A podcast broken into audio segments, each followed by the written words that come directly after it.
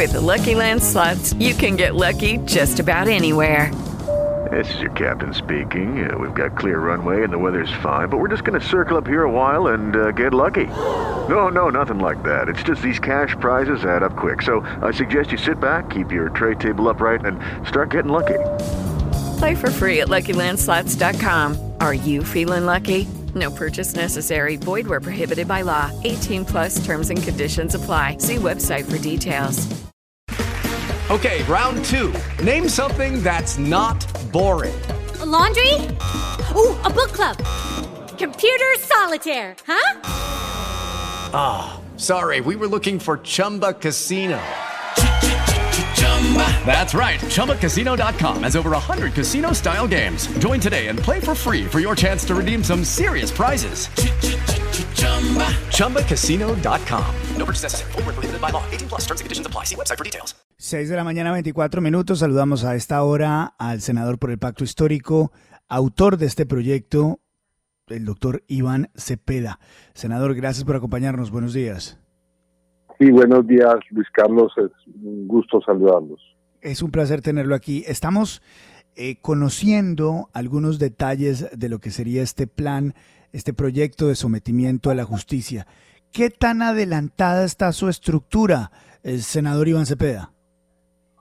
Bueno, el presidente Gustavo Petro ha definido que eh, el proceso de paz que vamos a adelantar durante los próximos años en Colombia es un proceso de paz total, como se ha dicho, y eso incluye en su especificidad, es decir, no como negociación política, no como siquiera una negociación, sino como un proceso de acogerse a la justicia, pues eh, también a las llamadas bandas criminales, al llamado Clan del Golfo AGC, y también a otras redes del narcotráfico que hay en la sociedad colombiana. Así que, siendo esa la directriz, hemos comenzado a preparar las condiciones legales, normativas que tendrían que ver con ese proceso.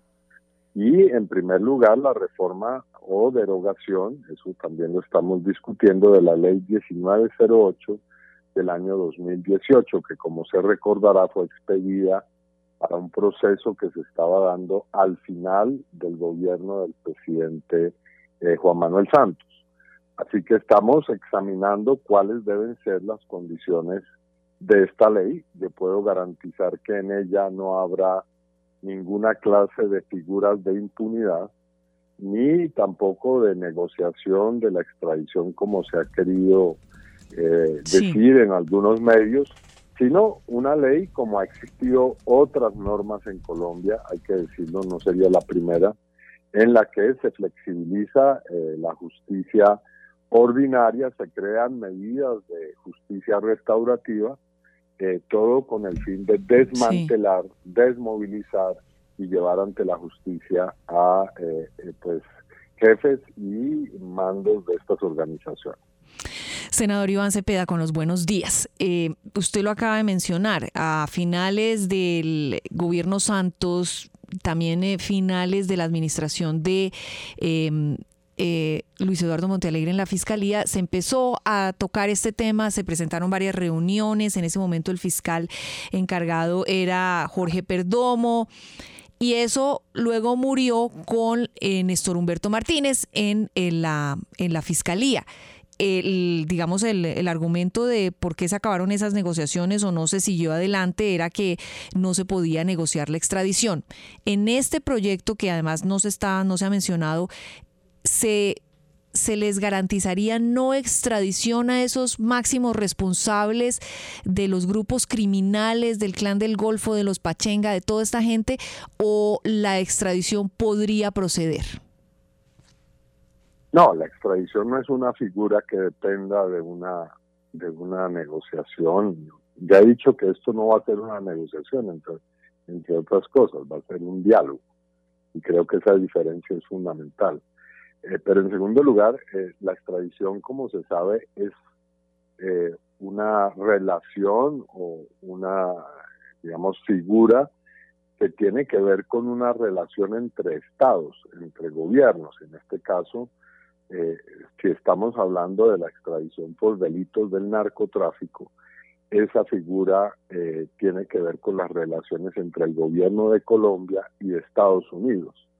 Así que no puede ser objeto de una ley unilateralmente planteada al Congreso. Eh, y realmente no se va a, ya lo he dicho y lo quiero reiterar, no se va a tocar o eh, a desarrollar ningún planteamiento en una ley en este caso de reforma o derogatoria de la ley 1908 del año 2018, eh, por las condiciones que acabo de enunciar. Claro, eh, senador, con los buenos días, le saluda William Calderón.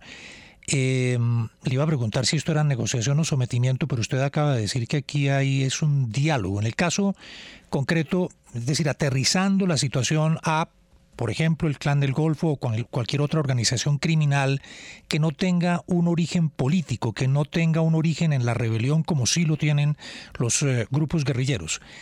Dialogar en qué términos, es decir, se sientan los señores del Clan del Golfo a hablar con el gobierno y ese diálogo en qué términos se debe dar, a dónde debe concluir, cuál es, cuál es el propósito del diálogo.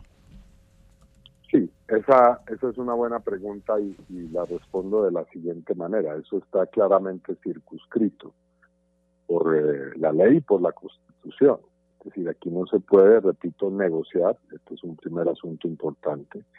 Pero sí se pueden buscar, como se ha hecho en otras oportunidades, eh, vías para primero desmovilizar y desmantelar las organizaciones en segundo lugar, eso implica no solamente desmovilizar colectivamente la organización, sino también eh, sus negocios.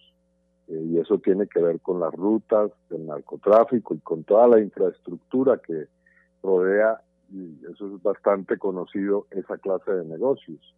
Eh, discutir sobre cómo las riquezas que se han obtenido por esa vía podrán servir para la reparación de las víctimas y por supuesto eh, buscar cuáles son las condiciones operativas y logísticas que pueden conducir a esa desmovilización y a ese sometimiento a la justicia. Esos son los temas. Eh, aquí no habrá una discusión sobre eh, los temas socioeconómicos, políticos del país, como sí lo ha habido en las negociaciones de carácter político con guerrillas como por ejemplo ocurrió en La Habana durante el proceso de paz con las FARC. Sí, senador Iván Cepeda, le pregunta a Santiago Ángel, y seguramente como ocurrirá con el ELN, porque también de acuerdo a los atisbos de análisis que han hecho algunos miembros del gobierno electo, se plantearía inclusive abrirle una posibilidad al ELN en la JEP para que no tenga que eh, realizarse el largo trámite de las reformas constitucionales en el Congreso de la República, sino que lo acordado con las FARC se utilice también para el ELN. Mi pregunta es, ¿cómo van a hacer ustedes para diferenciar el delito de la rebelión, que es aceptado como un delito político, y el concepto de la legítima defensa, porque habrá algunos grupos de esos bloques de paramilitares que van a decir es que nosotros lo que hemos hecho es defendernos de acciones terroristas en regiones apartadas. Y si usted revisa lo que pasa en la frontera, por ejemplo, pues es clarísimo que el ELN también narcotrafica, igual que lo hacen los paras. ¿Cómo van a hacer para diferenciar los casos? Eh, bueno, lo, lo, lo, que aquí hay que decir claramente es que un aspecto de ese proceso, como ocurrió en el caso de FARC, es eh, discutir, eh, negociar y acordar, ojalá de la manera más acelerada posible, cómo se van a tramitar las responsabilidades de orden jurídico y la reparación de las víctimas. Y por supuesto ahí habrá que abordar numerosos temas, entre ellos algunos como los que usted plantea. Pero en esto tampoco hay un terreno virgen en Colombia. En Colombia tenemos sistemas de justicia eh, relativamente desarrollados a través de los cuales se puede abordar esa responsabilidad penal. Existen eh, obviamente un aparato de justicia ordinaria, existe la justicia eh, eh, transicional, existen mecanismos de reparación y de elaboración de la verdad histórica, como acabamos de ver la Comisión de la Verdad ha presentado un extenso informe. Así que eh, aquí no hay que inventar la rueda. Puede ser que hayan modificaciones o adaptaciones a un proceso con el ELN o en el otro caso, como lo he dicho ya, eh, aplicación de la justicia ordinaria con flexibilidad y de justicia restaurativa para el caso de estas otras organizaciones involucradas en el narcotráfico. Pero en todo caso, yo creo que en eso tenemos una extensa eh, eh, experiencia en Colombia que nos permite abordar esta clase de situaciones. Eh, senador Iván Cepeda, ¿han pensado en un nombre para este proyecto? ¿Esto es qué? Proyecto, proyecto de sometimiento a la justicia de quiénes? ¿Cómo, cómo nos podemos referir a él para entenderlo mejor? ¿Esto es un proceso? Bueno, sí, es un proceso, lo hemos dicho claramente, es un proceso en el cual ya describí cuáles son las etapas, ahora seguramente como, como está habilitado en la ley el nombramiento de personas que harán las veces de voceros tanto de esa organización o de esas organizaciones como del gobierno y eh, rápidamente se entrará a considerar esas condiciones de las que ya he hablado. Ahora, eh, eh, los detalles de la ley, de su texto, de, sus de su articulado, los presentaremos ante la opinión pública cuando tengamos ya eh, suficientemente elaborada esta iniciativa. Ahora, yo garantizo que eso será pronto. No podría ser un vaticinio de cuántos días, semanas, probablemente meses nos tome el presentar esa iniciativa, pero obviamente la conocerá. ¿Y, tienen un nombre? Muy, muy clara la opinión pública porque esto no se va a hacer ni de manera soterrada ni a espaldas del país. Eh, senador, ¿tienen un nombre ya de referencia? No, todavía no quisiera adelantar detalles sobre el título ni sobre artículos en concreto. Ya he dicho algunas cosas que me parece son claras. En primer lugar, eh, se van a utilizar figuras ya existentes de eh, lo que se llama la justicia premial, es decir, de eh, beneficios jurídicos que pueden ser otorgados a cambio claramente eh, de eh, que cese la violencia, de que se entreguen las rutas, se desmantele la organización, se repare a las víctimas, pero también ya existe, digamos, experiencia sobre justicia restaurativa que tiene que ver fundamentalmente con la reparación de las víctimas. Sí, eh, senador, durante los meses y las semanas previas a la, a la elección presidencial, pues en Colombia se desarrolló la polémica sobre la visita del hermano del hoy presidente electo Gustavo Petro a la cárcel La Picota, en donde tuvo una conversación con varios de los líderes más connotados del paramilitarismo en Colombia, muchos de ellos que están relacionados con la carta que también le fue enviada a usted la semana pasada. Y ahora vemos cómo con agilidad empieza a hablarse de esta propuesta para desvincular de, la, de las armas a los grupos de paras. ¿Esta es la consecuencia del pacto de la picota, de lo que se llamó el pacto de la picota? Bueno, primero eso no existe realmente. Eso tal vez pudo ser alguna estratagema electoral que como podemos ver no funcionó eh, como parte de los intentos por hacerle daño a la campaña nuestra. Eh, no, aquí no hay ningún pacto. Eh, si hay algún acuerdo sobre estas materias, como lo he dicho, se conocerá claramente a través de los voceros oficiales del gobierno, en el Congreso, se le informará a la opinión pública y a todos los sectores de opinión, ¿no? Eh, pero no, aquí si la pregunta es si existe ya alguna especie de, trato o de pacto, no, eso no existe. Senador, buenos días. Lo saluda Juan Lozano. A mí me parece importante, buenos días, senador, me parece importante eh, intentar todos estos mecanismos para reducir la violencia en Colombia. Me parece muy importante la diferenciación que están haciendo. Esto no es una negociación porque estos son grupos de criminalidad pura, narcotráfico, sicariato. Y por eso usted lo ha dicho, no es una negociación, sino un sometimiento.